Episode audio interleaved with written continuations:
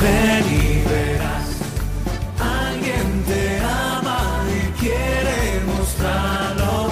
Ven y verás, ven y verás lo que Jesús te tiene preparado. Ven y verás con el Padre Miguel Ángel Morán.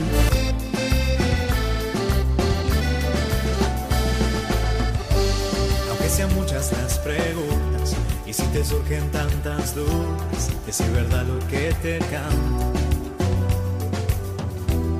Él te conoce desde antes, sabe tu nombre y lo que vives y lo que siempre vas buscando. Escucha dentro su llamada, verás él pasa a tu lado y tu respuesta va esperando. Ven y verás. Ven y verás. Muy buenas tardes a todos. Estamos en un programa que habla de ti, sí, habla de tu vida, habla del estado de la vida dentro de la iglesia, a saber, en el matrimonio, en la vida religiosa, en la vida misionera, en el sacerdocio, en eh, un trabajo dedicado a los demás siendo soltero. Es decir, tantas y tantas modalidades que tiene la Iglesia para llevar el amor de Dios a los demás. Porque sí, Dios te ama y porque te ama te llama y porque te llama te envía y te envía a una misión. Dios cuenta contigo. Qué bien es esto. Es, es que saberse necesario para Dios, el que Dios cuente contigo para eh, poder eh, seguir hablando a los demás a través de nuestro testimonio, a través de nuestra palabra, a través de nuestras obras, a través de nuestros gestos, a través de el, el lenguaje eh, no vocal, sino eh, toda nuestra expresión. Todos nosotros estamos llamados a poder encontrar el amor de Jesucristo en esta búsqueda que todos tenemos y cuando lo hemos encontrado, el regalarlo a los demás, porque no nos lo quedamos nosotros para nosotros mismos, ni mucho menos. Esto no se puede guardar. Esto es para todos. Y por eso esta llamada que eh, la Iglesia nos hace a todos, todos tenemos una misión en la Iglesia. Y para esta misión, la unidad e igualdad de todos los cristianos. ¿Sabéis de qué estoy hablando? Estoy hablando de la santidad. Por eso eh, el tema de los estados de vida en que se encuentran los cristianos en la Iglesia es que entre los bautizados se da la unidad y la igualdad esenciales y que no es posible ni eliminar ni disimular de ninguna manera y que ni tan siquiera la existencia de los estados de vida elimina. Todos somos iguales, todos estamos unidos en este cuerpo eh, que se complementa en sus diferentes estados de vida. Este es el estado fundamental de vida de los cristianos. Ante todo se debe evitar entender esta igualdad desde una perspectiva meramente humana. Ciertamente que las diversas declaraciones de los derechos fundamentales de la persona parten de la premisa de la igualdad entre todos los seres humanos. Pero no es esta la referencia de la Iglesia, que parte de otro dato, de la revelación. Como se ha visto repetidamente en estos programas, todos los bautizados han recibido la misma llamada a ser hijos de Dios y discípulos de Cristo, y así cooperar activamente al desarrollo del reino de Dios en este mundo. El Concilio Vaticano II en este punto ha sido también muy claro frente a concepciones pasadas acerca de lo que es la vida cristiana, afirma la llamada a participar del sacerdocio de Cristo y describe cómo se ejercita en la celebración de los sacramentos. Pero para no caer en la misma concepción cósica de los sacramentos y rígida de la vida cristiana, concluye el número diciendo el número 10 y 11 de Lumen Gentium. los fieles todos, de cualquier condición y estado que sean, fortalecidos por tantos y tan poderosos medios, son llamados por Dios, cada uno por su camino, a la perfección de la santidad, por la que el mismo Padre es perfecto, todos unidos, todos iguales por la santidad. Abre así el concilio el concepto que se tenía de santidad antes del concilio Vaticano II y lo aplica a todos los bautizados. Pues muy bien, vamos a hablar desde los diferentes estados de vida en este programa de algo que te compete a ti. Sí, amado oyente, a ti la santidad. Y para ellos tenemos una palestra fantástica para que durante estos 50 minutos lo pases muy al tanto del receptor. Y es que tendremos oraciones. Eh, tendremos noticias vocacionales recién salidas de la actualidad vibrante de la Iglesia.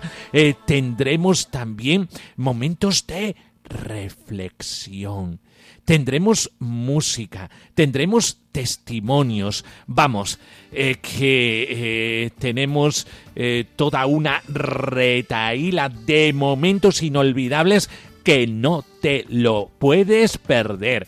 Así es que, al tanto del receptor, aquí en Radio María, en el programa Ven y Verás. Y es que queremos sentirnos como los discípulos de Maús.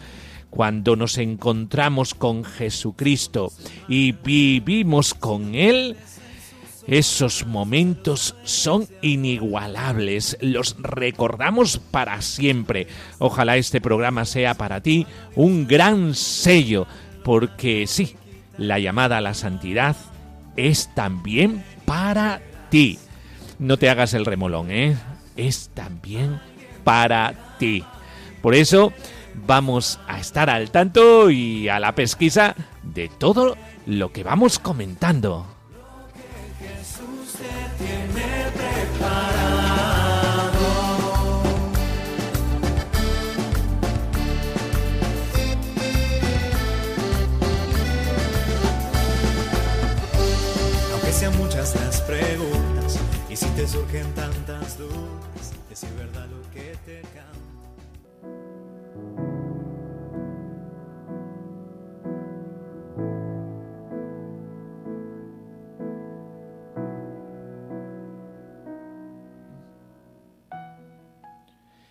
Señor Jesús, tú que eres el camino, la verdad y la vida, aduéñate de mis pasos seduce mi libertad.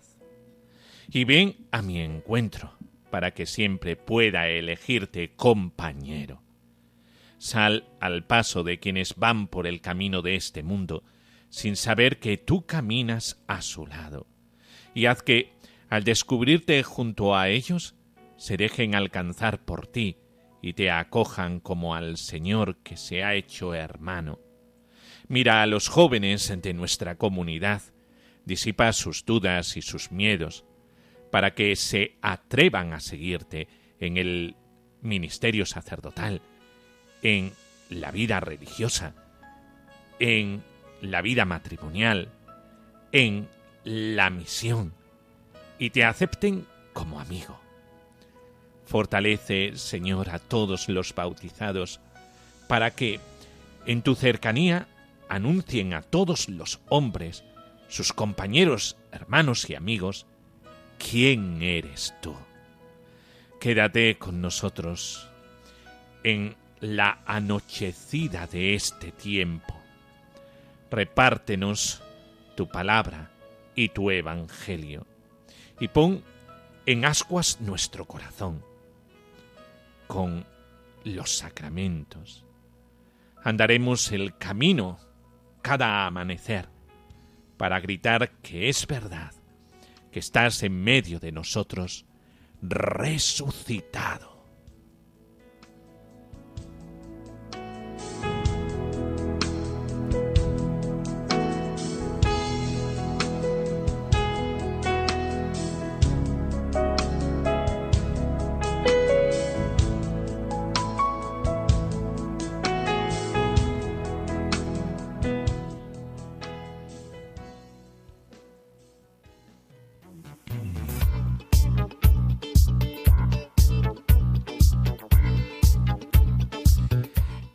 España, el 29 de septiembre se entregan los segundo premios Galvez Ginachero este 29 de septiembre, mañana, se realiza en Málaga es la entrega de los segundos premios Gálvez Guinachero, un reconocimiento a la labor de personas e instituciones que encarnan los valores y las virtudes del doctor José Gálvez Guinachero, médico ginecólogo nacido en 1866 y fallecido en 1952.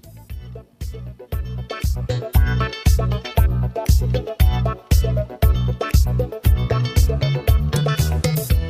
Los premios Galvez son un reconocimiento a la labor de personas e instituciones que de alguna forma actualizan, encarnan hoy día las virtudes y los valores más representativos del doctor José Galvez Ginachero en ámbito educativo, médico y social.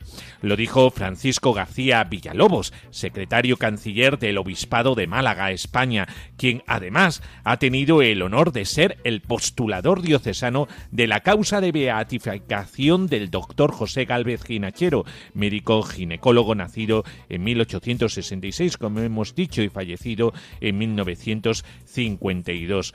Los premios encarnan las virtudes de este hombre que eh, el obispado de Málaga eh, señaló como un gran inspirador de santidad.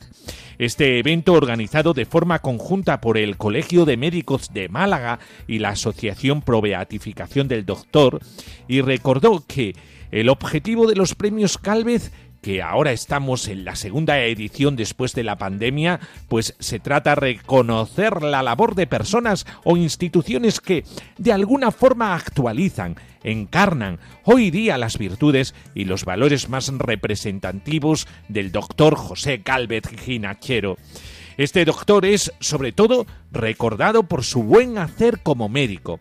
Eh, pero no olvidemos que también durante su vida, y eso también fundamenta grandemente la causa de beatificación, hizo una gran labor en el ámbito docente, en el ámbito educativo y también, lógicamente, una acción social enorme.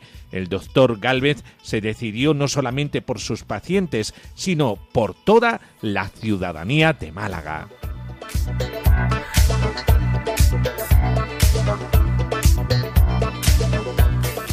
Las personas e instituciones premiadas este año serían Francisco García Villalobos señaló que este año se han premiado a personas e instituciones que representan las tres facetas mencionadas, social, docente y medicina. En la faceta social se reconoce la labor de Sor Juana María Ruiz Tapias, que es una hija de la caridad, que durante 30 años ha trabajado duramente en la residencia de Colichet. La residencia de Colichet es una residencia donde se atienden a enfermos de SIDA. Estamos hablando de hace 30 años cuando el VIH era una palabra que causaba auténtico horror. Y bueno, en ese momento ahí estaba la iglesia. Ahí estaba entre ellos Sor Juana. Después de 30 años ya se ha retirado, pero se quiere reconocer eh, con un pequeño homenaje la gran labor que ha hecho y visibilizar la labor que sigue haciendo esta institución de Colichet.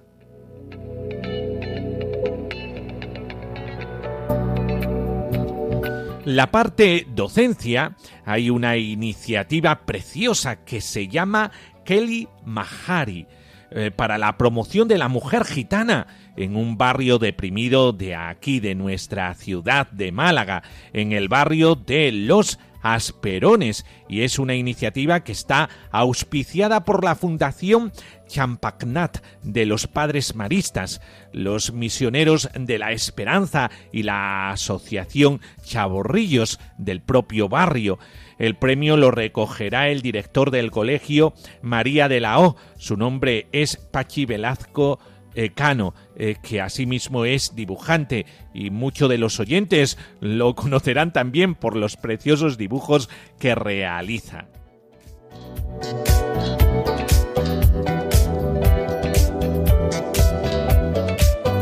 En la parte de medicina hay un reconocimiento explícito propuesto por el propio Colegio de Médicos a la doctora Juana María Ledesma Albarrán.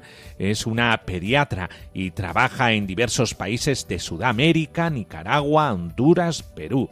Y también realiza una labor impagable, de manera que esos son las tres personas e instituciones que se reconocen este año como que de alguna manera actualizan la vida y obra del doctor Galvez Ginachero.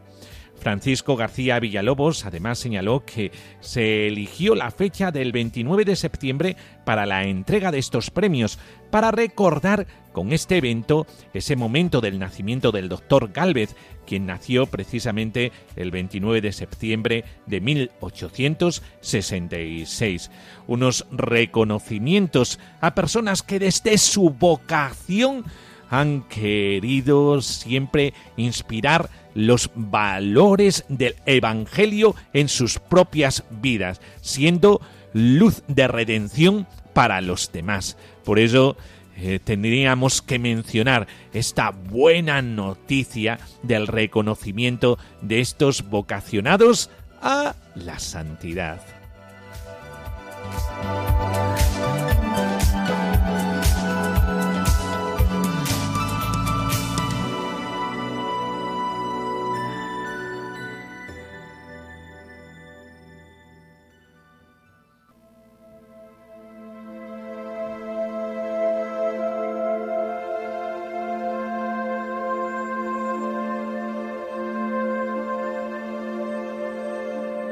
Del Evangelio de Mateo.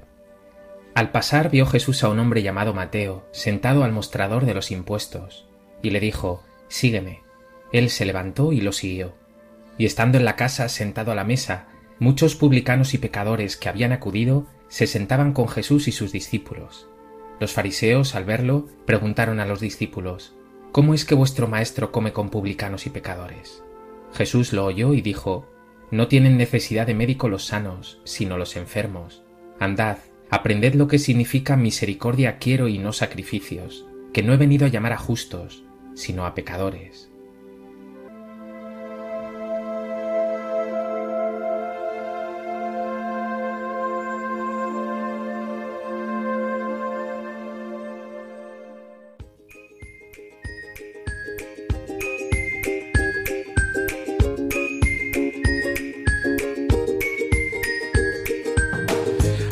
Que sí, que sí, que todos tenemos una llamada que nos hace a todos iguales y a todos eh, nos hace miembros de un mismo cuerpo, eh, porque todos tenemos esa llamada, es la llamada a la santidad, la santidad del cristiano.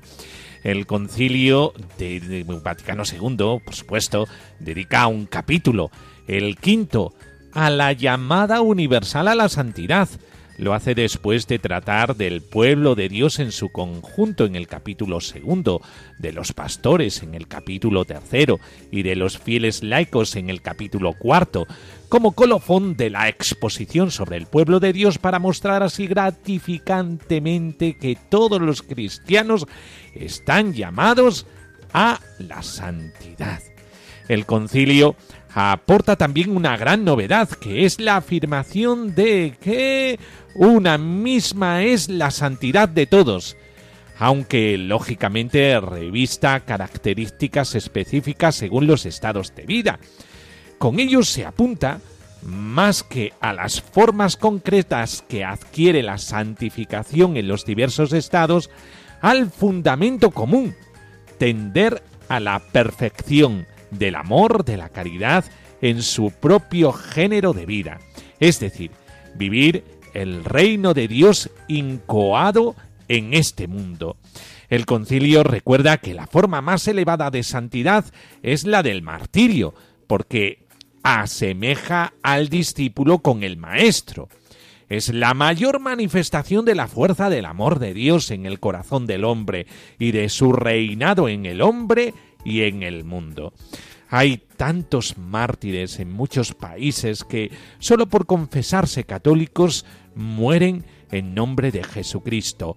Hoy, hoy, Eh, sé que nosotros, eh, los que estamos más, eh, vivimos en Europa y estamos más en esta parte occidental del mundo, no tenemos tanto riesgo de eso, ¿verdad? También somos mártires de otra manera, pero bueno, que el que nos juguemos la vida bueno, no todos estamos llamados a esto, pero muchos cristianos, la iglesia perseguida, sufre este martirio. Hoy estamos hablando del siglo XXI, ¿eh? Hoy. Aunque no todos están llamados al martirio, sí todo cristiano está llamado a vivir la santidad de su bautismo. La Iglesia se cimienta sobre esta realidad. En la Iglesia esta comunión de los hombres con Dios por la caridad que no pasará jamás, como dice Primera de Corintios 13, 8, es la finalidad que ordena todo lo que en ella es medio sacramental ligado a este mundo que pasa. Su estructura está totalmente ordenada a la santidad de los miembros de Cristo, y la santidad se aprecia en función del gran misterio en el que la esposa responde con el don del amor al don del esposo. María nos precede a todos en la santidad, que es el misterio de la Iglesia como la esposa sin tacha ni arruga. Efesios 5:27. Por eso, la dimensión mariana de la Iglesia precede a su dimensión petrina. Esto lo podemos encontrar en el Catecismo de la Iglesia Católica en el número 773. Eh, no me lo invento. Y es desde este fundamento que tiene sentido su estructura y los diferentes estados de vida dentro de ella. La santidad es el misterio de la Iglesia y el fin de todos los medios de que dispone la Iglesia es y debe de ser únicamente la santidad. La santidad en el Antiguo Testamento significa separación del pueblo de Dios de entre los demás pueblos para ser de su propiedad. Esta separación tiene un significado positivo, no negativo. Vamos a ver, vamos a aclararlo adhesión al Creador, relación adecuada con Él y conformación de las demás relaciones de acuerdo con su ley. De esta manera la santidad no es sólo distinción, sino también obediencia a la voluntad de Dios. Se trata de conformarse de acuerdo con la imagen de Dios que ha inscrita en el hombre y que se revela por la historia de la salvación. La santidad es esencialmente una cuestión de relaciones. La santificación del cristiano se configura así como un acontecimiento trinitario. Es el amor de Dios que habita en nuestros corazones y que estamos llamados a darlo a los demás, ya que en Cristo se revela plenamente el plan de Dios. La respuesta del hombre es la lucha contra todo aquello que no corresponde al don recibido contra la mundanidad, como dice el Papa Francisco, y el deseo de dominio y de poder. Asumir la pobreza liberadora, la obediencia en el servicio y la castidad purificadora de las relaciones humanas, de tal manera que nos abrimos a este mundo de el amor. El amor nos hace ser pobres. ¿Por qué? Porque nuestro corazón no lo ponemos en las cosas, sino en las personas. El amor nos hace siervos y por lo tanto obedientes. ¿A quién? A los demás, a las necesidades de los otros. Y la castidad, el no mirar egoístamente al prójimo sin esperar nada a cambio, sino a saco roto, donar el amor. Es la respuesta al set perfectos de Mateos 5:48 que Jesús dirige a sus discípulos. Desde esta perspectiva, aparece claro que la práctica de los consejos evangélicos, medio singular para atender a la perfección del amor, no es exclusiva de un estado de vida, sino que también hay quien los ha abrazado en privado y todo cristiano está llamado a inspirarse en ellos en su modo de vida o que la diferencia esencial entre el sacerdocio común de los fieles y el ministerial está en que el primero pertenece al orden del fin, la nueva vida en Cristo, el nuevo nacimiento del agua y del Espíritu Santo, el sacerdocio ministerial pertenece a los medios que el Señor ha dado a su Iglesia para que alcance este fin. Todos estamos llamados a la santidad y esto nos une a todos por igual. Eh, de tal manera que un sacerdote es igual que un laico y un laico es igual que un sacerdote. Eh, ¿Por qué? Porque todos estamos llamados a la santidad en esa unidad que es la Iglesia. La santidad del cristiano consiste en la correspondencia al amor de Dios, que supone la fidelidad al don recibido de Dios, tanto como vocación en un estado de vida como vocación peculiar dentro de él. Vocación al matrimonio, por ejemplo, concretada en la persona del cónyuge. En consecuencia, los estados de vida en la Iglesia el sacerdocio, la vida religiosa, la vida matrimonial, la vida de misión, la vida entregada a los demás, están en íntima relación entre sí. Se interrelacionan y se complementan desde la diferencia de formas de vivir la vida cristiana. Además, la vocación que cada uno recibe a vivir un determinado estado de vida y la forma peculiar de cada uno conduce a considerar el misterio de la vocación del cristiano la santidad de la Iglesia y el reino de Dios, es importante saber que la Iglesia es santa en cuanto que es cuerpo místico de Cristo y es aquella eh, que quiere regalarnos estos reflejos de reino eh, que se instaurará al final de los tiempos. Es también la fidelidad de la Iglesia a la llamada que Cristo dirige a todos los cristianos a la santidad, la contribución específica de la Iglesia a que la vida humana se desenvuelva de acuerdo con la dignidad que le corresponde. Todos los fieles, hablo de laicos, curas, religiosos, religiosas, consagrados, eh, personas que se dedican a los demás, de cualquier estado o condición, están llamados a la plenitud de la vida cristiana y a la perfección del amor, y esta santidad suscita un nivel de vida más humano incluso en la sociedad terrena, como dice Lumen Gentium 40. Tenemos que rescatar estos textos del Concilio Vaticano II para saber cuál es nuestra misión dentro de la Iglesia y que estamos llamados a el amor el amor que Jesucristo nos regala en nuestra vida cristiana y donarlo a los demás generosamente. Y es que la Iglesia, a todos nosotros, es el germen y el principio de este reino, como dice Lumen Gentium 5, por su santidad indefectible, don del Espíritu Santo, y por tanto, la santidad de vida de los cristianos es comenzar a vivir el reino de Dios anunciado por Jesús y ya incoado por Él en este mundo. El reino de Dios ha llegado en Jesús.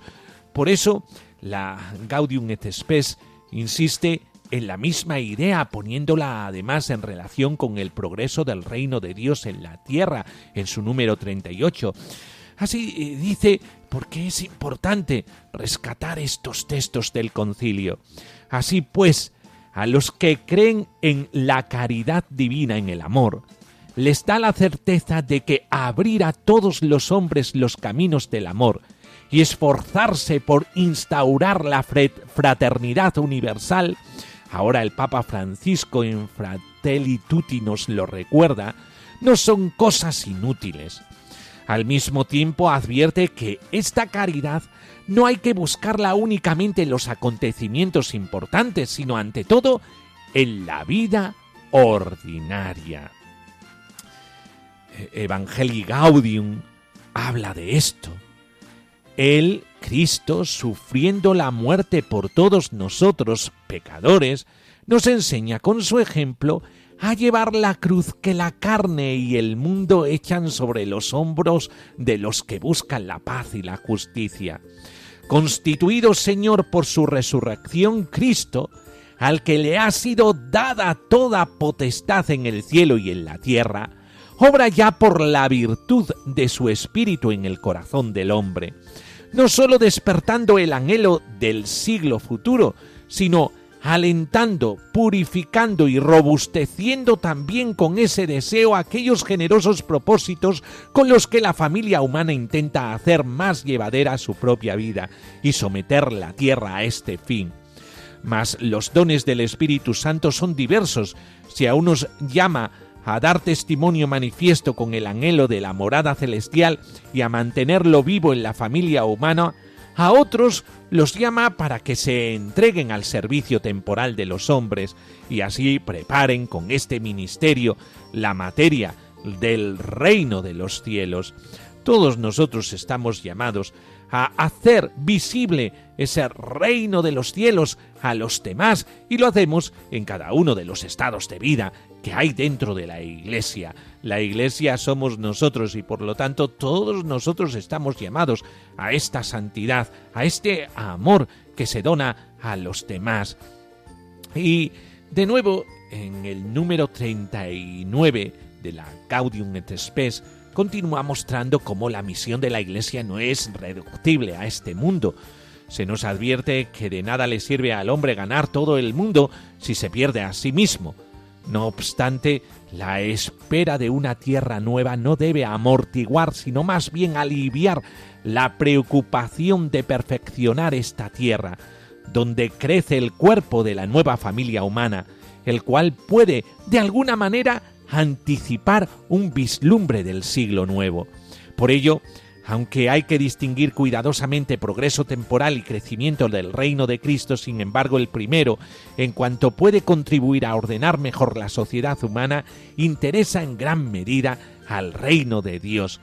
Todos nosotros como iglesia, como comunidad cristiana, estamos llamados a hacer presente en el mundo terreno todo lo que Dios está sembrando a través de la participación en, las celebraciones, a, partir de la escucha de la palabra de Dios, la vida sacramental, la vida de entregas a los demás, pues los bienes de la dignidad humana, la unión fraterna y la libertad, en una palabra, todos los frutos excelentes de la naturaleza y de nuestro esfuerzo, después de haberlos propagado por la tierra en el Espíritu del Señor y de acuerdo con su mandato, volveremos a encontrarlos limpios de toda mancha, iluminados y transfigurados, cuando Cristo entrega al Padre el reino eterno y universal, reino de verdad y de vida, reino de santidad y gracia, reino de justicia, de amor y de paz.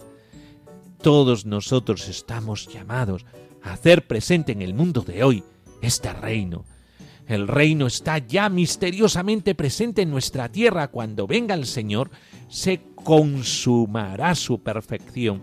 ¿Y quién hace visible este misterio de la Iglesia? Lo hacemos visible todos nosotros. Menuda responsabilidad la que el Señor nos ha confiado. Y es que Dios cuenta contigo, sí contigo, porque también nosotros contamos con Él. Él no se desinteresa eh, de eh, esto de lo que estamos hablando, de esta misión que tenemos nosotros de hacer presente la santidad, eh, es decir, hacer presente a Jesucristo en medio de este mundo. Y lo hacemos como comunidad cristiana, porque todos tenemos esta misma responsabilidad. No la tienen unos más que otros, ¿eh? porque muchas veces cuando hablamos de santidad creemos que es que son los curas los que tienen que ser santos y perfectos. No, no, no, no, no. De hecho, ninguno somos perfectos. Ay, qué bien, eh, qué, qué descanso el poder decir esto, porque muchas veces buscamos en el sacerdote al hombre perfecto y no lo encontramos. Que no, que no, que no, que no. Que el único perfecto es Jesucristo, al que hacemos visible como comunidad. Y entonces es cuando existe el perdón, y existe la perfección, que la perfección parte de la misericordia, del amor misericordioso del Señor. Y todos como comunidad, siendo iguales y estando unidos, hacemos presentes el misterio de Jesucristo en medio de este mundo, en medio de esta generación. Por eso, tú te apuntas a esto, te apuntas a hacer visible el reino de Dios en medio de este mundo. Nosotros contamos con Cristo y Cristo cuenta contigo. ¿Te atreves? Por eso, escuchemos. Cristo cuenta contigo y nosotros contamos con Él. Soy invencible, no existen los días grises, si hay fiesta en mi corazón.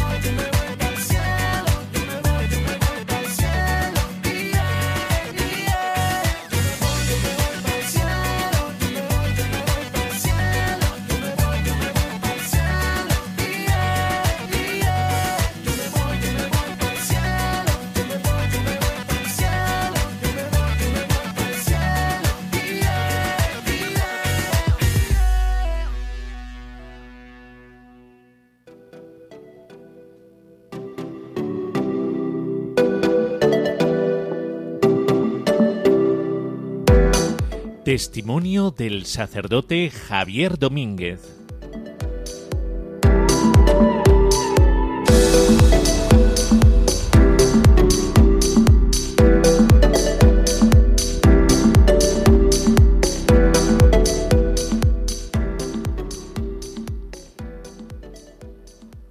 Mi nombre es Javier Domínguez, tengo 34 años, soy sacerdote desde hace 6. Cuando me preguntan por la historia de mi vocación, por qué soy sacerdote, me viene a la cabeza eh, el amor que, he experimentado de Dios en mi vida. Y el haberme dado cuenta de que ese amor, el amor de Dios es realmente el que nos salva, el que, el que da sentido a la vida, el que nos hace fuertes en medio de la debilidad, el que puede ayudarnos a nosotros también a amar a los demás y a poder entregarnos y vivir para otros.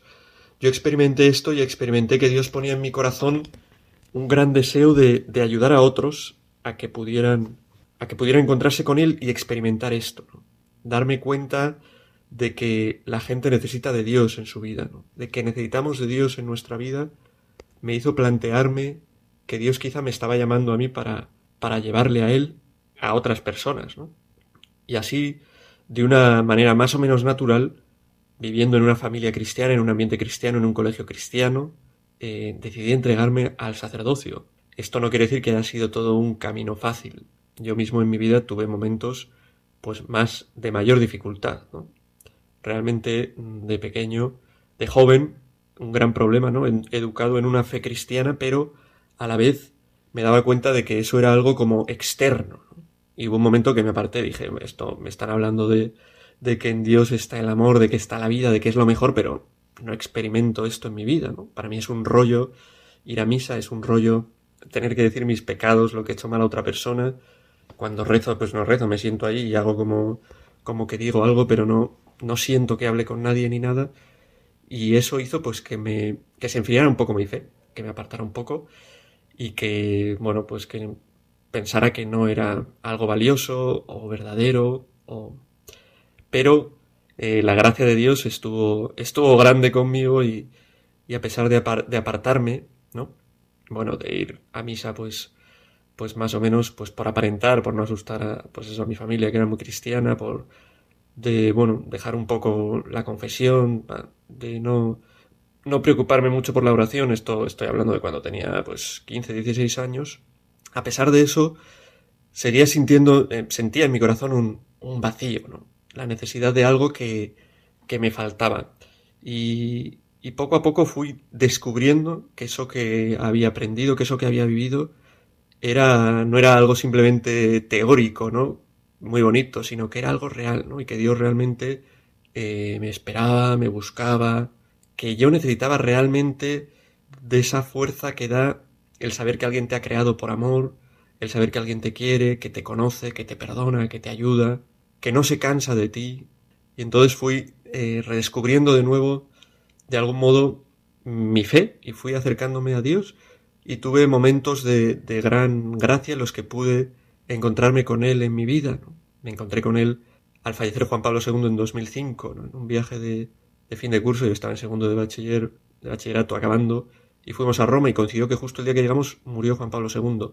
Y en Roma fueron días de, grandes peregrinaciones, mucha gente pasando por delante de, de los restos de Juan Pablo II, rezando, y yo viendo la figura de Juan Pablo II, el bien que había hecho, su entrega, el modo que había tenido, pues, de vivir en medio de este mundo en el que vivimos su celibato, ¿no? Viviendo para Dios y al servicio de los demás, me ayuda a plantearme, ¿no? ¿Por qué no tú hacer lo mismo para ayudar a otros a que se encuentren con Jesús? Para llevar a Jesús a los demás, para servir a los más necesitados, a los que están solos, a los tristes, para dar esperanza en medio de un mundo que parece haber perdido la esperanza y la ilusión por las cosas grandes, por el amor de verdad, por la vida, por defender los derechos de los desvalidos, de los pobres, de los que no tienen nada.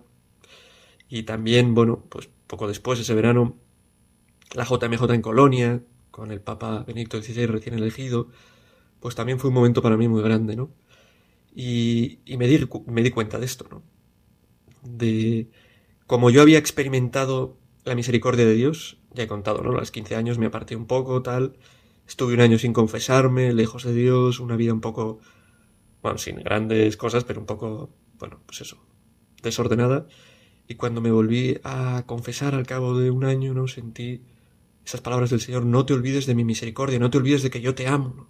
Sentí con fuerza su amor y ahí es donde empezó a sembrarse la semilla de esa llamada de Dios, que luego con estos acontecimientos que he contado, pues se fue haciendo un pequeño arbolito que, que es la historia, que es la semilla que dio el arbolito de mi vocación al sacerdocio, ¿no? Una vocación pues a, a llevar a los demás al Señor, ¿no? Descubrir que Dios lo puede todo, lo vale todo, que no hace falta nada más y que la gente lo que necesita es eso, ¿no? Yo el primero. Bueno, poco a poco con dificultades, con más, a veces más miedos y, estas, y, bueno, cosas no siempre ha sido fácil, pues fui diciendo sí en pequeños momentos al Señor hasta que entré al seminario y, me ordené sacerdote. Y hoy, pues, vivo en medio de este mundo en el que estamos como sacerdote, con alegría, con, con ilusión por ayudar a los demás, también uno ve en el camino dificultades, pero, pero siempre con, con la convicción de que Dios lo puede todo. Y de que confiando en Dios, pues, pues no hay nada que temer, ¿no? Y con un deseo grande de, de que la gente pueda encontrarse con, con el Señor en sus vidas. Y experimentar, pues, esa, esa belleza y esa paz, esa, esa plenitud de vida que solo puede dar Él.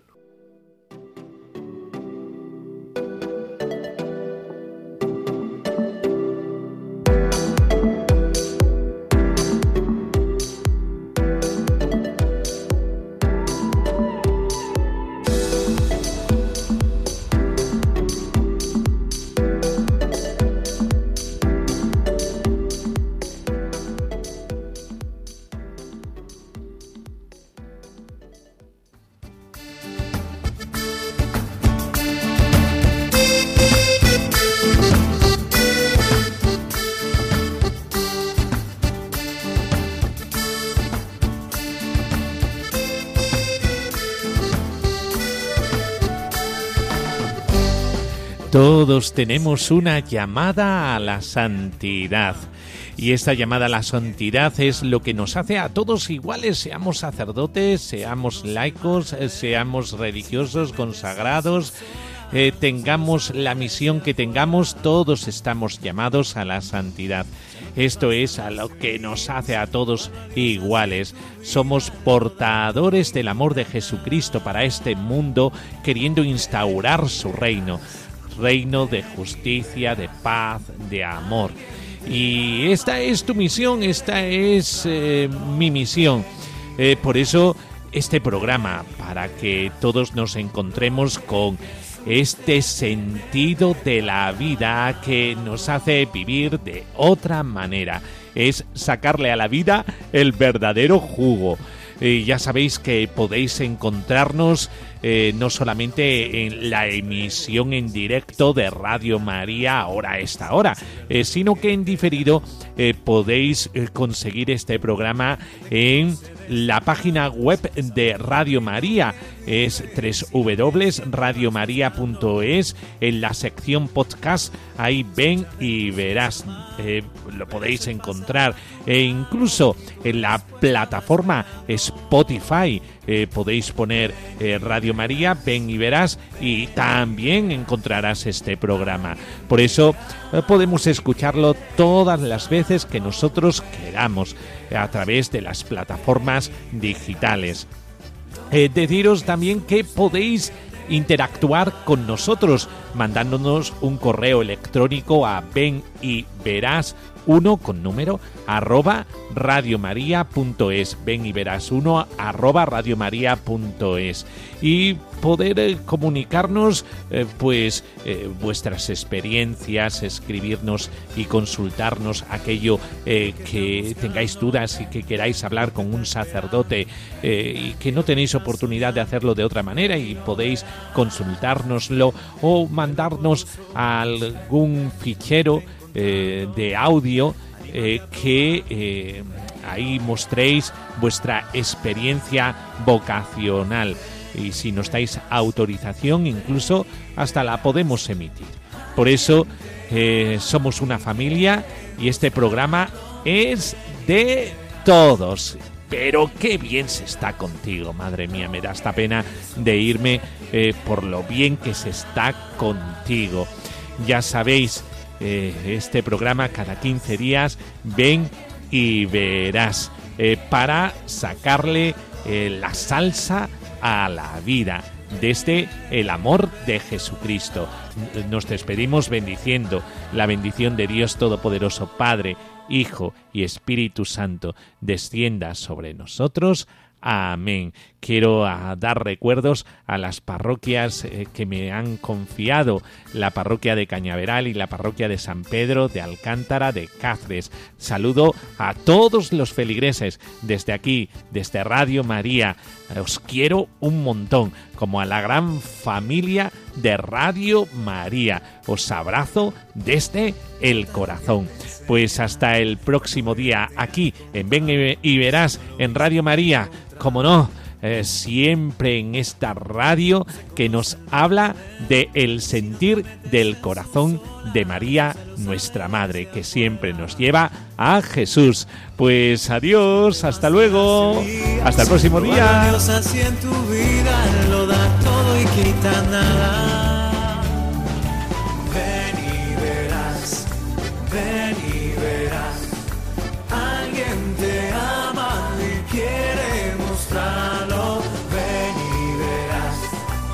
Ven y verás con el padre Miguel Ángel Morán.